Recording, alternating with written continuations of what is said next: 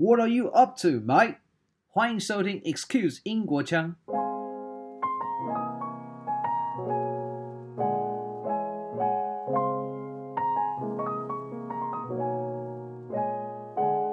I mean, I started a new job in January and I've actually not met anyone. Going to pubs or shopping at retail stores sounds like a leisurely activity of the past for many Brits. Fortunately, there have been signs of infections falling, and pupils are expected to return on campus as soon as the Prime Minister announces his plans on lockdown easing. My guest today is Deep. She is head of customer success for a software company from Copenhagen in London. With a background in psychology and occupational psychology, she has been successful in several customer success roles, including her previous post at LinkedIn, one of the most famous employment oriented online services. Today, she'll be sharing with us what lifestyle she's seen in the UK capital, London, during COVID lockdown so far. Deep, a very warm welcome to you to Excuse Inguo Chang.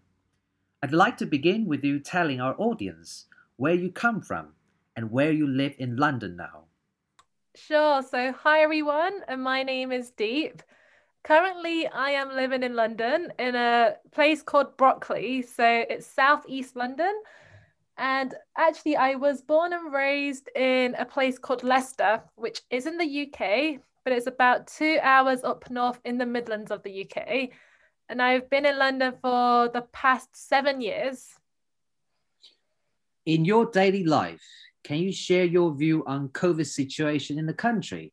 For example, how people work or socialize now. So currently in the UK, unfortunately, we're still in a lockdown. So a lot of people are working from home as offices are closed, schools are closed. So there's a lot of remote working happening today. In terms of socializing, the social life aspect again is pretty much locked down too. And it's kind of become the new normal in a weird way. So I am very thankful I have my housemate. so I have someone to speak to after a day of work. Um, we are currently allowed to socialize with one other person outdoors from another household, but it can only be one. So you would see a lot of people go for walks. you would see that the local parks are really busy with with people as well but it's it's been the way now for quite a while and i think that most people are trying to follow that so we can actually get out the lockdown sooner rather than later so yeah i've been working from home now actually for nearly a year so Oh, wow. i actually yeah so i think it was actually mid, beginning of march where we were told that we're going to have to work from home so it's again become kind of become the new normal and i try to look at the positive side of things like not having to wake up early to commute and be on the stuffy busy tubes and um, like during my lunch breaks i can actually go out for a run and do those kind of pieces that i wouldn't really get to do if i was in an office so Yeah. so yeah, I, I guess it's, it's it's hard sometimes, but it's it's quite nice to also focus on the positive side of things as well. But cannot wait for the day to actually go back into an office and speak to my colleagues. Um, I mean, I started a new job in January, and I've actually not met anyone that I that's in my new team. So it's been interesting to actually have an onboarding for a new job virtually Mhm. but we have great resources such as Zoom and all these ways to actually get to even see faces of people and to interact with them in that form as well. So Mm. I'm happy that like as, as weird as it sounds, I think COVID, if it happened like many, many years ago when we didn't have such things as Wi-Fi and Zoom, it would have been so much tough. you can hardly imagine that what that would have been, you know. I know it's insane. And like even like having conversations with family and friends, it, like I would have to like post a letter and they probably wouldn't hear back from them until months later.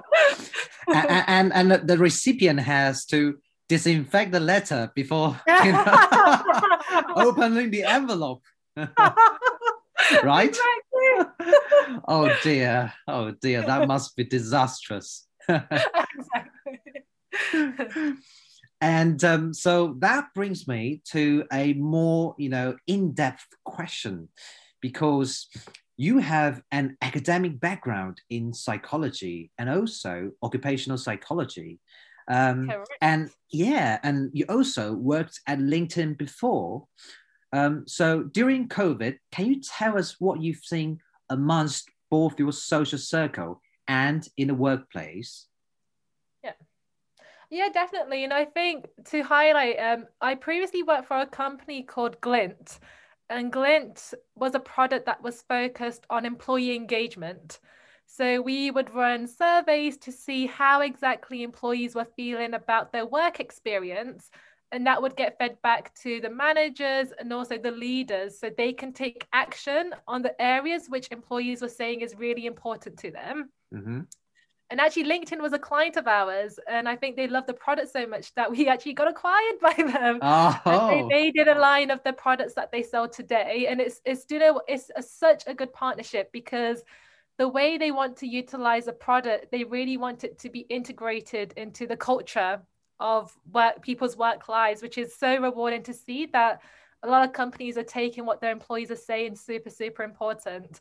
Mm-hmm. And during my time at LinkedIn and with Glint, it was really good to see that, especially during COVID, getting feedback from employees was so much more important. I mean, yeah. because you were that face-to-face interaction and that being around people in the office you do get a sense of how they're feeling and what's important mm-hmm. and that element was kind of lost so i think it became so much more important for clients to have a tool and a resource like that where they can actually get the feedback from their employees and act fast because with covid the headlines were constantly changing and globally in countries it was also different so it was very important for companies to get that feedback and to act quick. And that's something that I had the amazing job of doing when I was at LinkedIn to help customers tell their stories. Yeah. But the great thing was that actually LinkedIn did a really good job as well. So it was kind of like them practicing what they preached. So as an example, a lot of people were saying they found it really hard to switch off. So your home became your office. So before you would leave the office and you're able to switch off, but now the case was that it became blurred because yeah. home is the, the office. So LinkedIn offered things such as having days where they advise not to have any internal meetings, again, which internal meetings sometimes do take over the day. And they also gave some days off, like completely, so we can actually just switch off and have some time to ourselves and they had such amazing resources like to focus around like mindfulness and able to like expense our home equipment to have things to make sure our posture and things like that were fine as well so i have to i have to admit linkedin did such an amazing job and it was such a great reflection of the culture and how much they care about their employees so that i have to say that was something they did well and I was just able to work with organizations who also took it seriously and therefore were utilizing something like Glint to get that feedback from their clients as well to see exactly what employees are saying was important.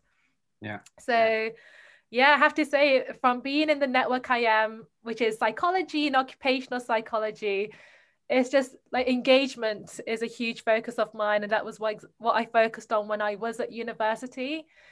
And I think during the time of COVID, where people are slowly getting burnt out and maybe getting more stressed because, and again, people getting stressed, each case is different because people might have little ones to look after, and therefore it's like an extra burden with the work and the child, or it could be the case of someone living alone and actually not having that resource to actually have someone to talk to and be there. Yeah. So it was very important to know and to consider all these different factors and to be like, okay, then what can we do? I know a lot of companies, for example, might add social activities like drinks to have in the evening to to socialize and to see each other's faces and have a bit of fun and do a bit of games and quizzes. But at the same time, maybe that's not what everyone needed. So it was very important for clients to get some sort of feedback. And so, yeah, it was actually really rewarding to be part of that and to see exactly how different companies were responding to it. So, so yeah. And what about behavioral change in your social circle? How do people adapt in their lives? Yeah, I mean, I cannot say how many Zoom meetings I have had to done in the past oh. like, to see friends and pieces like that. But I feel like it's very important to still have that social circle and to keep in touch with friends, to even just check in and to remind them that you're there and that and it's even just like even if it's just to just chat about work or family or any interactions if they're having a bad time with their partners or their boyfriends oh. just given the opportunity to just have conversations and to talk which i cannot say is even for myself has just been so important just to have someone to talk to and just to speak to and it's odd being in a place like london where you would typically do that in a pub or a bar with a glass of wine exactly. or a gin. I, it's, uh, it's it's become very awkward. But um, to start with, I think it think it was a bit odd because it's like you just want to go to the pub and the, the bar, have a drink, or even a nice dinner. in London, there's so many great places to eat, or like going to a gig, like a music uh, yeah. like venue or something like that, and all of that has has gone. But I actually think it's made it's given the opportunity to also just kind of actually appreciate just having that conversation element with your friends as well. So maybe yeah. obviously taking that like maybe that music piece or that bar piece out and just to actually focus on that conversations. And I actually feel like with some of my friends, I've gone a lot closer mm-hmm. because we are actually opening up a lot more and being a lot more like just speaking about what's happening day to day. So you start starting to learn about them a lot more because before maybe you would do an activity and that would kind of take over the fact that the meetup and maybe the conversation would just be more like small talk. So yeah. how are you? Everything's fine. Oh, great, good, works good, perfect. Yeah. But now we actually have the time to have like deep and meaningful conversations. Like the other day, I met up with one of my friends who is in my neighborhood and we went for a walk for about two hours. And then we just finished the walk and we are like, wow that was that was very deep funnily enough my name it's like not that all my conversations are deep because it, it was deep but it was just like it's like wow i don't think we've ever had a conversation like this before and mm. again i think everyone's different uh, their personalities and that would also play an issue but it's just actually having the time to just focus yeah. on some elements and uh, in london a lot of people are starting to think about like buying a house, especially at my age where they've reached a, a, time now where it's like, what's the next move? And some of my friends are even thinking about like having kids and stuff. So it's kind of been able to maybe just put a bit of a pause and make mm. people realize, okay, like what is actually important to me and actually what do I want to focus on achieving? And it's so it's been nice, and especially in a place like London where everything is usually so fast paced yeah. and it's all go, go, go, go. In a way, it's kind of puts things on pause and maybe let people have the opportunity to actually reflect on what's important. So mm. again, I'm not trying to like sound cheesy or trying to get the positive side of this out, but I think a lot of people are thankful for that element as well. Yeah. COVID crisis really is a new epoch for mankind. We just hope this pose will not last too long before people can freely do trade, travel, and really connect offline again. The next question is hypothetical. Where would be the first country you want to visit if our world suddenly terminated COVID and why?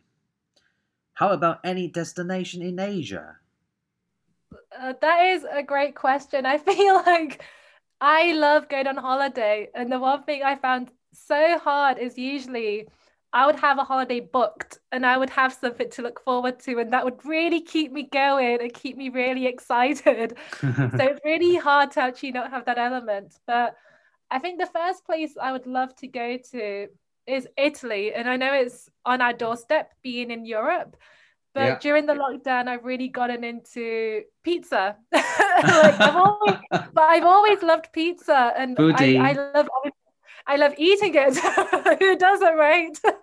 but um, I think I've actually had now had opportunity to realize how many different types of pizza they are and the amount of work that goes into preparing them. And I've been watching a lot of shows and reading a lot of like I think cooking's actually been one thing that's kept me going during lockdown, and pizza's been a big element of it. and obviously, with Naples being the birth of pizza and Italy doing things so well as they're the master and the starters of the whole thing. Yeah. I'd love to have some sort of like trip around Italy, maybe on a scooter or in a car, and just having a bit of a food trip around ah. the country, which I feel like would be absolutely amazing just to firstly experience the food, but experience the culture and the people which actually brought the food to life. Mm. And it's a beautiful place as well. I've been before, and I feel like it would be great to just go there and it won't be so scary as it's Europe so it's on the doorstep but, but um, which city exactly in Italy Milano or Florence um so it would be great to go to places like Naples which I oh, know oh, probably Naples. doesn't have the biggest tourist attraction but I know that's where the food element is is mm. super super important but then also go to other places around where they've had some sort of influence on the food culture of Italy as well and so yeah i think that would actually be something i would love to experience but in terms of asia I, I mean that's always something that i would i would love to visit and book a trip i have quite a few friends in asia and some of my main friends are actually in Hong Kong, and I would love, love, love to actually experience going there and seeing them too one day. So, wow, yeah. And Hong Kong. I mean, if you're in Hong Kong, our audience would shout, you should also drop, you know, by in in Taiwan. Oh my God, yes, of course. and the thing is, in Asia, that's that's the way I think a lot of people see it in the UK. Is if I'm gonna go to Asia, I would like a good chunk of time, like not just two weeks. I would like two months, so I can actually utilize me being there and actually having the flexibility to also go to other countries and not just the one place. So yeah that that would be amazing, especially like being in Southeast Asia, but going to all these other countries and and places and like it, oh that would be amazing. But I feel like I would need a really good chunk of time for that. Yeah. That, yeah, that would be amazing though. Well, I think two months probably would not suffice, you know, if you are a foodie. And in Asia, uh, Thai food is delicious. Taiwanese food is also delicious. Have you ever heard of stinky tofu? Stinky tofu. I've had a tofu, but I never knew you could make it stinky. that, that's the stinkier, the tastier. no way. Are you serious? Oh, no joking. You can Google it later. oh my god, I'm totally gonna be into this. Okay. Uh, what What about bubble tea? Have you ever heard of it? I have. It's huge in London. It's it's so big. There's so many places that have bubble tea, and um, I haven't tried it myself, but I would love to try it actually. And mm. I mean, that, that's that's another thing I miss so much. Like London is such a good place for when it comes to food. Yeah, we have places like Chinatown, and you have places like the Indian cuisine here is insane, and like it's it's such a great hub, and it's so. I oh, I love I love Indian curry so much. I know it's just it's a great place to be, but I feel like some places have done such a good job to keep that alive by either doing like click and collect and doing takeout. Yeah. So it's been so nice to actually see custom uh, clients actually thrive in this kind of environment as well. So, so mm. yeah. Uh, are, are people in London now heavily relying on uh, delivery service such as Uber Eats? Oh my god, Deliveroo is like I think everyone's go to app right now on a Friday night. I have to say it's insane. I feel like it's hmm. um like Deliveroo, Just Eat, and all of those places is oh. probably been absolutely booming right now. And I actually know because one of the, one of the food vendors actually was one of my clients, and they were oh. saying that it's it's kind of been a blessing in a way. Like it's a, it's funny. Like on a Friday night, the amount of de- Deliveroo cycles I hear going down the road, and it's like it's Friday night. People's takeaways are out, but um, yeah, I feel like that's probably been a way, especially in London, to just get that good food at your doorstep, which yeah. has been amazing. Deep, thank you very much for your sharing, and I hope things will get better and better as more people get vaccinated. Stay healthy. Thank you. and thanks for having me. This has been an absolute pleasure.